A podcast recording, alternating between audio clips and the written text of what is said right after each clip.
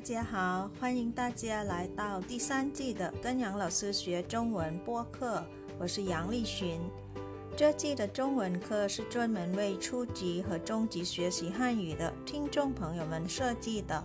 初级课程是每周六更新一次，而中级课程是每周日更新一次。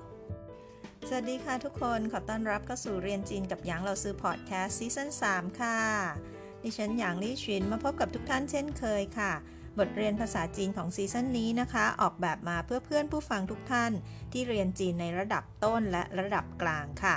โดยทุกๆวันเสาร์จะเป็นบทเรียนสำหรับผู้เรียนระดับต้น และทุกๆวันอาทิตย์ จะเป็นบทเรียนสำหรับผู้เรียนในระดับกลางค่ะ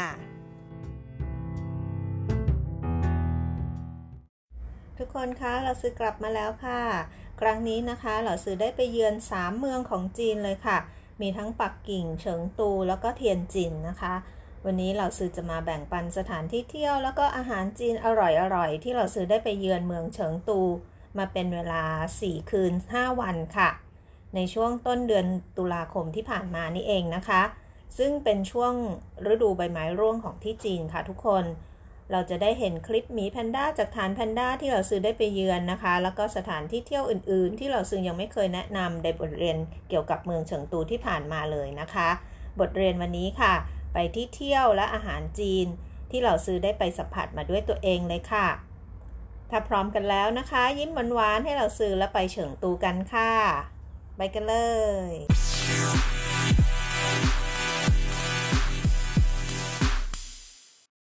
ถ้าทุกคนจำได้นะคะใน EP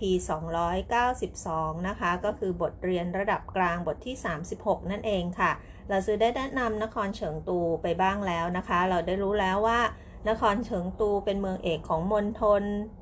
เสฉวนค่ะ แล้วก็เราก็ได้รู้จักสถานที่ท่องเที่ยว แล้วก็อาหารการกินแบบเสฉวนมาบ้างแล้วนะคะ ครั้งนี้ค่ะเราซื้อไปนครเฉิงตูโดยตรงเลยนะคะ เป็นครั้งแรกของเราซื้อเลยค่ะ Trip to เฉิงตูนะคะ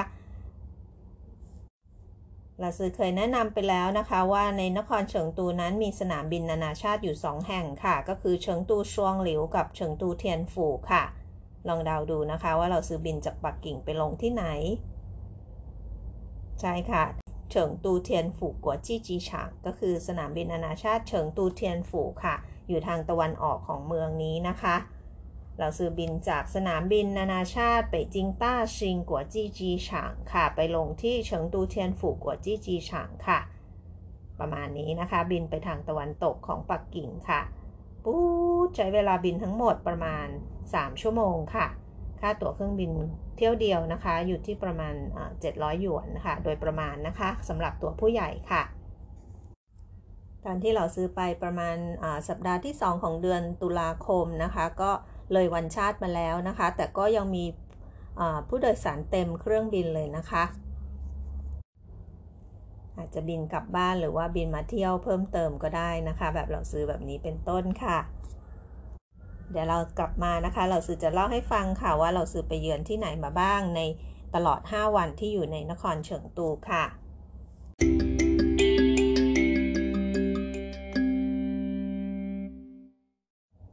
จิงเตียนก็คือสถานที่ท่องเที่ยวจำได้อยู่นะคะ สถานที่ท่องเที่ยวที่เราซื้อได้ไปค่ะ ที่แรกในวันแรกที่ไปเยือนเลยนะคะ ก็คือที่นี้ค่ะ ตู้ฝูเฉาถัง ตู้ฝูเป็นชื่อของกวีเอก สมัยราชวงศ์ถังนะคะ ถ้าทุกคนพอจะรู้ประวัติศาสตร์จีนนะคะ สมัยราชวงศ์ถังเนี่ยเป็นสมัยที่มีความเจริญรุ่งเรืองนะคะ ผู้คนมีความ ร่ำรวยนะคะ มีอันจะกินนะคะทำให้เกิดมีกวีมากมายนะคะ แต่งบทกวีในสมัยนั้นค่ะ ตู้ฝูก็เป็นอีกหนึ่งในกวีชื่อดังของราชวงศ์ถังนั่นเองนะคะ เราซื้อได้ไปเยือนตู้ฝูเฉาถังค่ะ ท่านได้มาตั้งลกรากนะคะพำนับสร้างบ้านอยู่ที่นี่เมืองเฉิงตูนี่เองค่ะ แล้วเราก็ได้ไปชมสถานที่พักของกวีเอกท่านนี้ค่ะ เขาเรียกว่าตู้ฝูเฉาถางกระท่อมกวีเอกตู้ฝูค่ะ เราซื้อเก็บภาพบรรยากาศมาฝากด้วยนะคะ ถ้าใครอยากจะชมภาพนะคะ คนที่ฟังจากพอดแคสต์นะคะ เข้าไปดูได้ที่ลิงก์ YouTube ข้างล่างเลยค่ะ นี่นะคะท่านกวีเอกนะคะ มีบทกวีบรรยากาศของที่นี่นะคะ เรียกว่าขลังมาก ๆ ค่ะ มีความร่มรื่นนะคะ ต้นไม้เยอะแล้วก็มี สถาปัตยกรรมแบบจีนโบราณโบราณนะคะ ถ้าใครหิวก็จะมีโรงน้ำชาอยู่กลางเกาะแบบนี้นะคะท่ามกลางต้นไผ่นะคะ ไว้สำหรับให้เราจิบน้ำชาแล้วก็ชมบรรยากาศฟังเพลงบรรเลงเบาๆนะคะ แต่ว่าขอแอบแพงนิดนึงนะคะ ราคาค่าน้ำชาตรงนี้ค่ะ แต่ก็สามารถสัมผัสริมรองได้นะคะ ได้บรรยากาศด้วยค่ะ เราซื้อใช้เวลาที่ตู้ฝูเฉาถังนี้ไม่นานค่ะ เพราะว่าเนื่องจากอย่างที่เราซื้อบอกนะคะ มันเป็นสถานที่ที่ค่อนข้างเก่าแก่และโบราณแต่นี้ลูกของเราซื้อเนี่ยเป็นคนที่มี six sense เยอะค่ะ เขาก็เลยเห็นภาพที่ไม่พึงประสงค์นะคะ อาจจะแบบเป็นคนโบราณเดินไปเดินมานะคะ น้องก็เลยกลัวนะคะ เราก็เลยไม่สามารถใช้เวลากับที่นี่ได้นานมากนักค่ะ ไม่งั้นนะคะ ถ้าเราพอจะมีเวลานะคะ ที่นี่มีสถานที่กว้างขวางมาก ให้เราชื่นชมบทกวีต่างๆนะคะ ชื่นชมความร่มรื่นต่างๆ แล้วก็สถาปัตยกรรมแบบจีนโบราณค่ะ ถ้าคนที่เป็นคนแนวศิลปะนิดนึง จะต้องชอบที่นี่ค่ะ ตู้ฝูเฉาถังค่ะ เป็นกระท่อมของกวีเอกตู้ฝูค่ะเป็นที่ที่คนจีนท้องถิ่นเขาแนะนำให้ไปค่ะ ไม่อยู่ไม่ไกลจากตัวเมืองนะคะ มีรถเมย์ไปถึงง่ายสะดวกสบายมากๆค่ะ ค่ารถก็ไม่แพงด้วยนะคะ แต่อาจจะต้องมีมือถือเอาไว้สแกนจ่ายค่ารถตอนขึ้นรถเมล์อะไรแบบนี้ก็ได้ค่ะ เพราะว่าเขาอาจจะไม่ได้รับเงินสดนะคะตู้ฝูเฉาทางค่ะ ใช้เวลาท่องเที่ยวสักครึ่งวันก็น่าจะอยู่แล้วแล้วค่ะ ในวันที่ 2 ของการเดินทางไปนครเฉิงตูนะคะ เราซื้อไปเยือนสถานที่แห่งนี้ค่ะต้าฉงเมาฝานยี่เหยียนจิวจี้ตี้ก็คือศูนย์วิจัยแล้วก็เพาะเลี้ยงแพนด้านะคะ คนที่นู่นเขาเรียกกันสั้นๆค่ะว่าฉงเมาจี้ตี้ฉงเมาจี้ตี้ก็คือฐานแพนด้านั่นเองนะคะ เดี๋ยวเราไปดูภาพบรรยากาศของที่นี่กันค่ะ พร้อมคลิปวิดีโอด้วยนะคะ ดูกันยาวๆเพลินๆไปเลยค่ะ เริ่มจากแผนผังของที่นี่นะคะ ถ้าดูแล้วก็จะเห็นความอลังมากๆนะคะ เป็นสถานที่ฐานแพนด้าที่ใหญ่นะคะ กว้างใหญ่มากๆ มีหลายจุดให้เยี่ยมชมมากมายเลยทีเดียวค่ะ เรียกว่าถ้าต้องไปแต่เช้าแล้วอยู่ได้ทั้งวันเลยนะคะ ที่นี่ให้เวลา 1 วันไปเลยค่ะ มีที่กว้างๆให้ให้เป็นจุดเช็คอินถ่ายรูปนะคะ ไม่ต้องกับแพนด้าก็ได้ค่ะ มีดอกไม้มีอะไรให้ชื่นชมมากมายค่ะ อันนี้นะคะดูทางเข้านะคะเป็นประมาณนี้ค่ะ เนื่องจากเราไปในครั้งแรกนะคะ เราก็ยังไม่รู้ต้องเดินยังไงนะคะ เป็นสถานที่ที่กว้างมากๆค่ะ เราซื้อกับครอบครัวก็พยายามเดินหาแพนด้านะคะ เป็นหนึ่งชั่วโมงก็ยังไม่ได้เจอแพนด้าสักตัวเลยค่ะแต่ก็ได้ชื่นชมบรรยากาศโดยรอบแบบนี้นะคะ นี่นะคะมีรถตำรวจเขียนต้อนรับด้วยนะคะฉงเมาจีตี้ฮวานหญิงนี้ ยินดีต้อนรับเข้าสู่ฐานแพนด้านะคะ แล้วก็จะมีภาพแพนด้าเป็นมนุษย์อวกาศแบบนี้นะคะ หรือว่าอย่างในภาพที่เห็นนะคะ ดูตามไปเลยค่ะ หรือว่าจะเป็นตู้ขายน้ำก็เป็นลายแพนด้าน่ารักน่ารักแบบนี้ค่ะทุกคนมีลวดลายมากมายนะคะ หรือว่าจะเป็นดอกไม้ต่างๆ ก็สวยงามนะคะที่อยู่บริเวณรอบๆอะค่ะ และในที่สุดนะคะ หลังจากการเดินค้นหานะคะ คนที่เดินไม่ไหวนะคะ แนะนำให้ใช้รถท่องเที่ยวนะคะ ซึ่งอาจจะต้องมีค่าใช้จ่ายเพิ่มเติมนอกจากบัตรผ่านประตูอีกนะคะสำหรับคนที่ต้องการนั่งรถเที่ยวชมฐานแพนด้านะคะ แต่ว่าก็ค่อนข้างคุ้มค่ะจ่ายแล้วก็ใช้ได้ทั้งวันเลยนะคะ รถขึ้นลงได้ตลอดเลยค่ะ คือสำหรับคนที่ไม่ชอบเดินเองนะคะ แต่ถ้าคนที่จะชอบเดินบรรยากาศค่อย ๆ ชื่นชมไปก็ แนะนำไม่ต้องนั่งรถก็ได้ค่ะสำหรับเราซื้อก็เลือกเดินเอานะคะ ชมบรรยากาศไปเรื่อย ๆ เลยค่ะ และในที่สุดเราก็ได้เห็นกับแพนด้าที่เราตั้งใจจะหาอยู่นะคะ ลองดูความน่ารักไปเลยค่ะ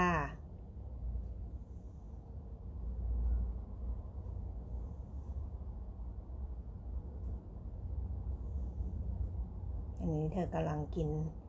อาหารโปรดของเธอค่ะ ก็คือไม้ไผ่นั่นเองนะคะ ลองสังเกตดูนะคะ วิธีการกินของเขาเขาไม่ได้กัดทั้งแท่งเลยนะคะ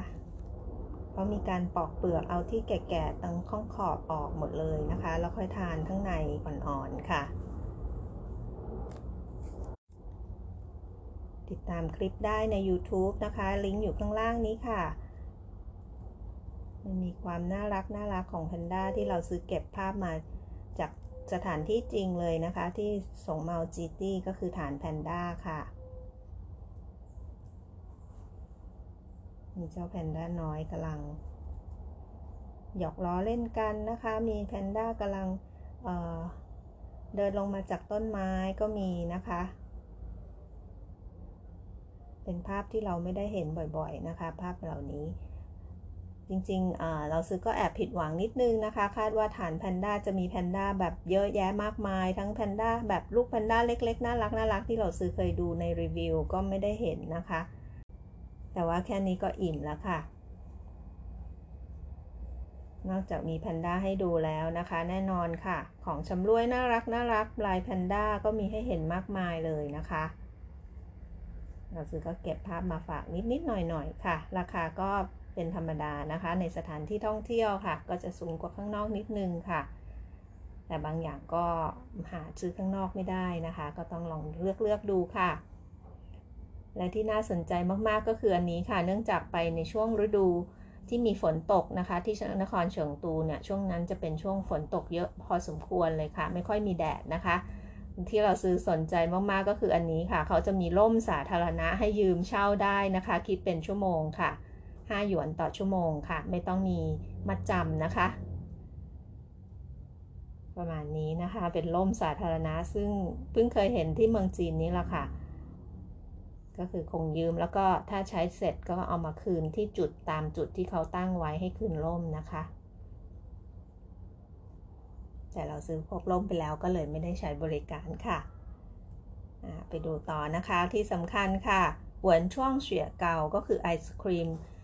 สร้างสารรค์ทางวัฒนธรรมที่เราซื้อเคยพูดถึงไปบ้างแล้วนะคะหวนช่วงเฉียเกาลองดูนะคะ อันนี้ที่ฐานแพนด้าก็จะเป็นเหวนช่วงเสือเกาเป็นรูปของแพนด้านะคะ มีทั้งรสช็อกโกแลตรสแบบมะนาวรสสตรอเบอรี่อะไรอย่างนี้เป็นต้นนะคะ ราคาตกแท่งละ 25 หยวนนะคะ ร้านสำหรับร้านนี้นะคะ แล้วก็ที่เราซื้อผ่านๆมาเนี่ยบนช่วงเสือเกาตามสถานที่ต่างๆ หรือในซูเปอร์มาร์เก็ตบางทีก็มีขายด้วยนะคะ 文创雪糕 มีให้เลือกรับประทานได้ค่ะ ราคาต่ำสุดที่เหล่าซือเจอก็คือ 15 หยวนนะคะ ถึง 25 หยวนในระดับราคาประมาณนี้ค่ะ ก็โอเคนะคะสำหรับเป็นประสบการณ์ค่ะไปครั้งเดียวนะคะะรสชาติไอศครีมก็ใช้ได้ค่ะ เข้มข้นดีนะคะ ค่ะแล้วจบท้ายนะคะ ปิดท้ายมาถึงป้ายตอนจบนะคะฮวานหญิงใจหลายเซียเซียกวางหลิงขอบคุณที่มาเยือนค่ะ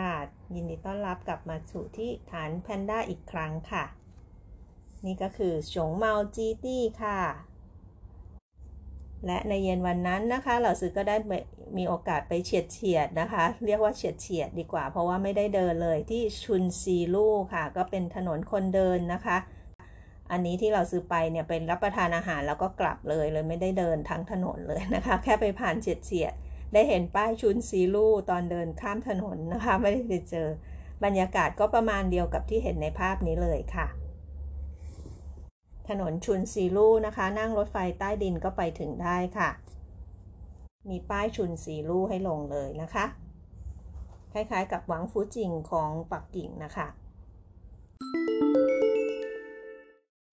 สถานที่ท่องเที่ยวต่อไปที่เราซื้อได้ไปเยือนนะคะ ในวันที่ 3 ของการเดินทางค่ะ เที่ยวทั้งวันเลยนะคะที่นี้ค่ะ เอ๋อเหมยชัน เอ๋อเหมยชันก็คือเขางอไบค่ะ เอาไว้คลิปหน้านะคะ เราสื่อจะมาแนะนำทริปของวันนี้ให้ฟังครั้งหนึ่งค่ะ ต้องเล่ากันยาวๆเลยนะคะสำหรับเออเมชันค่ะ เขางอไบค่ะ และในวันสุดท้ายนะคะ ที่เราซื้ออยู่ในนครเฉิงตูก็คือ ไปที่นี้ค่ะเฉิงตูต้องอู้เหวียนสวนสัตว์เฉิงตูค่ะ เอาใจเด็กๆนิดนึงค่ะบัตรค่าเข้าของสวนสัตว์ไม่แพงเลยนะคะสำหรับผู้ใหญ่ 20 หยวนสำหรับเด็กครึ่งราคาค่ะ 10 หยวน เด็กอายุต่ำกว่าประมาณ 12 ขวบนะคะแพรที่อยากดูสัตว์ต่างๆ ในเฉิงตูต้องหูเหวียนนะคะ เราซื้อแนะนำให้ไปดูในคลิปของระดับต้นนะคะ บทที่ 39 ค่ะ เดี๋ยวเราซื้อจะลงลิงก์ไว้ให้ข้างล่างนี้ด้วยนะคะ เราซื้อมีแนะนำพาไปดูสัตว์ต่างๆ ในเฉิงตูต้องหูเหวียนนะคะสำหรับคลิปเมื่อวานนี้แล้วก็สำหรับสัปดาห์หน้าก็จะมีคลิปของเฉิงตู 动物园 อีกหนึ่งอันค่ะ ติดตามชมตรงนั้นนะคะ สำหรับบทเรียนระดับกลางของเราเนี่ย อาทิตย์หน้าเราจะไปรู้จักกับ峨眉山 เพิ่มเติมกันค่ะ และนี่ก็คือสถานที่ท่องเที่ยวทั้งหมดนะคะ ที่เหล่าซือได้ไปเยือนในนครเฉิงตูค่ะเดี๋ยวเรากลับมานะคะ เหล่าซือมีอาหารการกินที่ได้ไปรับประทานลิ้มลองที่นครเฉิงตูมาด้วยตัวเองเลยนะคะ เดี๋ยวไปดูกันค่ะว่าเหล่าซือไปกินอะไรมาบ้างนะคะ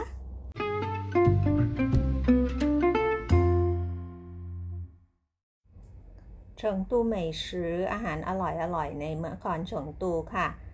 นี่ก็เป็นภาพที่เหล่าซือเก็บมาฝากนะคะ อาหารที่เหล่าซือไปรับประทานมาค่ะ จริง ๆ มีเยอะกว่านี้ค่ะนี้เลือกที่ highlight highlight มาฝากค่ะ อันแรกที่เหล่าซือต้องไปลิ้มลองนะคะ ก็คือ担担面 ค่ะ ของโปรดของเหล่าซือเลยค่ะ ตั้นตั้นเมี่ยน อันนี้เรารับประทานกันในมื้อเช้าเลยนะคะ มีร้านอาหารร้านก๋วยเตี๋ยวเต็มเลยนะคะ ตั้งแต่เช้ารับประทานได้เลย สั่งรับประทานได้เลยค่ะ ตันตันเมียนค่ะ อันดับ 2 นะคะ เราก็ไม่ลืมสั่งเมนูนี้แน่ ๆ เลยนะคะ หุยกัวโร่หุยกัวโร่ก็คือหมูสามชั้นผัดเผ็ดสไตล์เสฉวนนั่นเองค่ะ หน้าตาประมาณนี้นะคะ มันนิดนึงค่ะ อาหารที่เฉิงตูจะออกมันซะเยอะนะคะ แล้วก็มีพริกน้ำมันเป็นส่วนประกอบด้วยนะคะ ต่อไปค่ะ อันนี้ก็เป็นอาหารเช้าที่เราซื้อเลือกรับประทานนะคะ หุนทุ่น หุ่นทุ่นก็คือเกี๊ยวน้ำนั่นเองค่ะ มีความพิเศษของหุ่นทุ่นที่เฉิงตูที่แตกต่างจากภาคเหนือหรือปักกิ่งนะคะ ก็คือเขาจะใส่น้ำมันกระเทียมเจียวคล้ายๆ ใช้น้ำมันหมูนะคะ คล้ายๆของบ้านเราอะค่ะ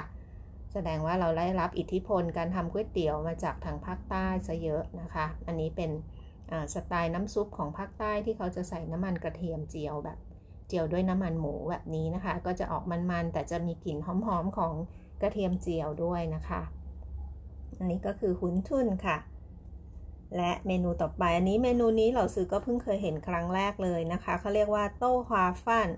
จะเสิร์ฟมาพร้อมกับข้าวนะคะ แล้วก็เต้าหวยในน้ำซุปนะคะ มาเป็นน้ำซุปใสๆ แล้วก็มีพริกต่างหากให้เราเลือกปรุงเอาเองนะคะ แล้วก็รับประทานกับข้าวสวยธรรมดาแบบนี้เลยค่ะ เหมือนข้าวกับน้ำแกงเต้าหู้ประมาณนั้นนะคะ อารมณ์ประมาณนี้ค่ะ แต่ว่าที่นู่นเขาจะนิยมรับประทานเต้าหวาหรือว่าเต้าหวย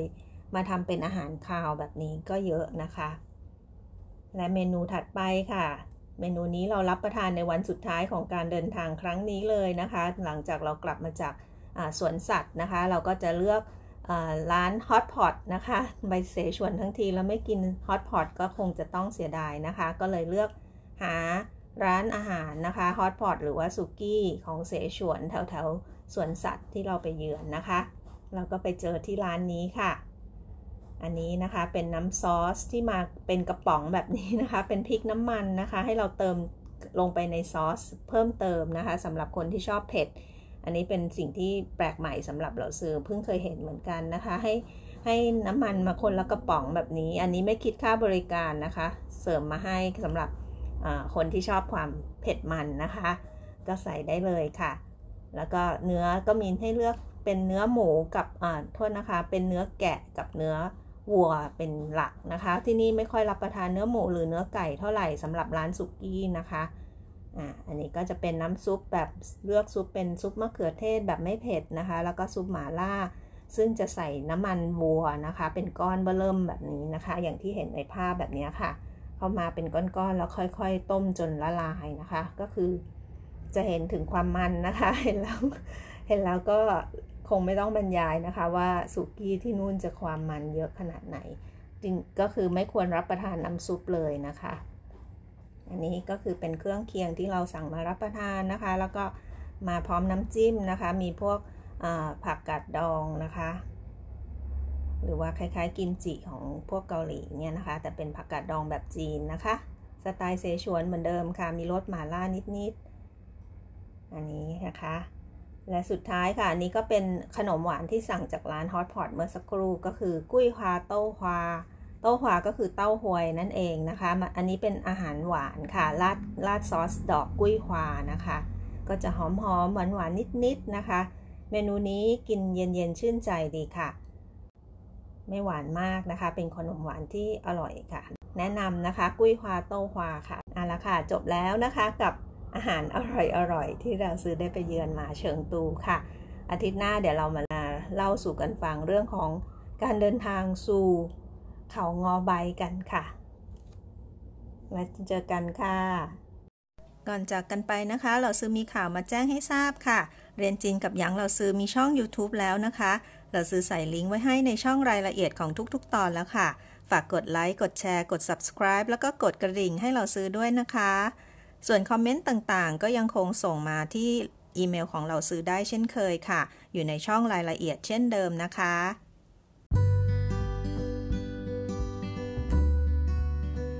了，这就是今天的课了，感谢大家收听，跟杨老师学中文。我学习，我聪明，我快乐，耶！ฉันเรียน ฉันฉลาด ฉันมีความสุข เย้ ขอบคุณทุกท่านที่ติดตามรับฟัง พบกันใหม่ครั้งหน้า สวัสดีค่ะเชื่อชื่อใจเจียน